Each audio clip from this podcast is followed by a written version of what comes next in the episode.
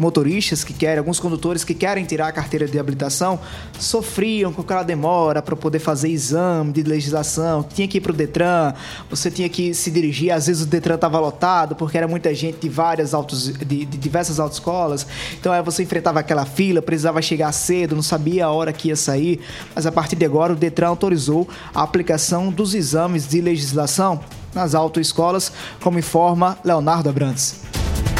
A partir desta segunda-feira, os exames técnicos teóricos para obtenção da carteira de habilitação serão aplicados pelos Centros de Formação de Condutores, os CFCs, credenciados ao Departamento Estadual de Trânsito da Paraíba, o Detran PB, em todo o estado. A medida visa dar mais agilidade e praticidade na realização das provas, já que alcançará um número maior de candidatos sem a necessidade de deslocamentos para municípios distantes. As provas serão remotas, mas monitoradas e fiscalizadas pelo Detran, a fim de garantir garantir lisura e segurança durante as aplicações. O exame será acessado somente mediante autentificação biométrica por reconhecimento facial do candidato, de forma ininterrupta. Para isso, as autoescolas instalaram um sistema eletrônico específico para aplicação desses exames, desenvolvido por empresas também credenciadas junto ao órgão de trânsito da Paraíba. A portaria levou em consideração um congestionamento de demandas concentradas nas unidades físicas do Detran PB e a baixa democratização do processo de obtenção e renovação